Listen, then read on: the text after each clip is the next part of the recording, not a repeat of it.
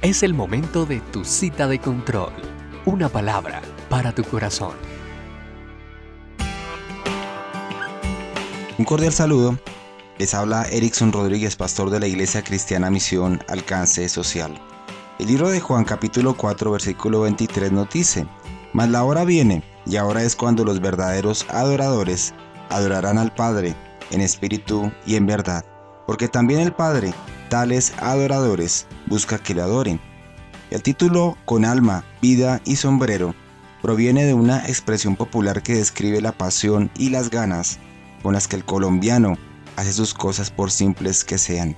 En el versículo que leíamos en un inicio, este trae a colación tres términos y es necesario el profundizar en ellos para que entendamos qué quería decir Jesús.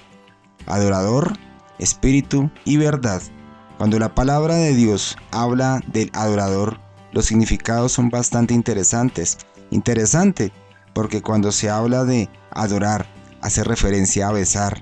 Es la misma figura del perro, lamiendo la mano de su amo. Es postrarse, rendir homenaje, hacer reverencia, hacer súplica. Cuando encontramos a Jesús diciendo, mas la hora viene y ahora es, cuando los verdaderos adoradores adorarán al Padre, todo esto nos conduce nos lleva a que se levantarán legítimos adoradores, personas que rinden a nuestro Dios su vida, verdaderamente se postrarán, no solamente sus rodillas lo mostrarán, sino también su corazón. Es decir, que Él quiere personas que lo amen, que lo sigan, que lo adoren con alma, vida y sombrero. Adorar significa entonces obedecer también. El verdadero adorador guarda la palabra de Dios, la pone por obra, Jesús dijo en Mateo 22:37, amarás al Señor, tu Dios, con todo tu corazón, con toda tu alma y con toda tu mente. El adorar a Dios en espíritu y en verdad implica el amarlo con todo nuestro corazón, toda nuestra alma y toda nuestra mente.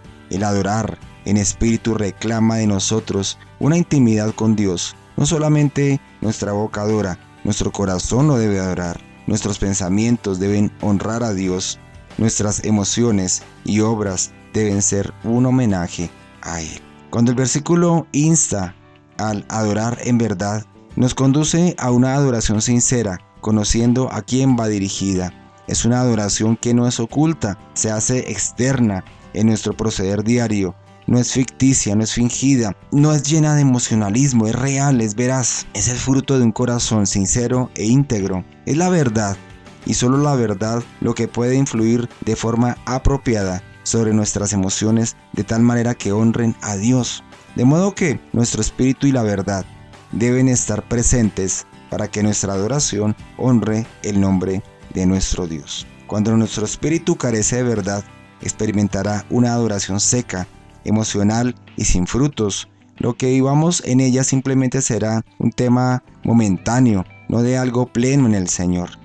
Asimismo, la verdad sin espíritu conduce al legalismo, a una vida de apariencias donde no hay fruto del Espíritu Santo, donde conoceremos mucho de la palabra de Dios, pero nada indicará su resultado en nosotros. Amigo, la adoración descrita por Jesús requiere que estemos alineados y armonizados en todo lo que somos y hacemos con un solo propósito, agradarlo a Él con todos los aspectos de quienes somos. Hermoso Dios, te damos toda gloria y toda honra. Rey Celestial, el adorar no es solamente cantar orar. Adorar es un estilo de vida en el que tú exiges todo de nosotros. No es fácil ser un verdadero adorador. Por eso te pido, Rey, que tomes nuestras vidas. Tómalas, transfórmalas. Que nuestra adoración no sea cuestión de algunos minutos en la mañana, sino que sea el todo de nuestra existencia que todo nuestro ser, alma, cuerpo y espíritu te adoren, te honren, te bendigan. Amado Dios, gracias. Y amigo recuerde, haga su parte, Dios hará la suya.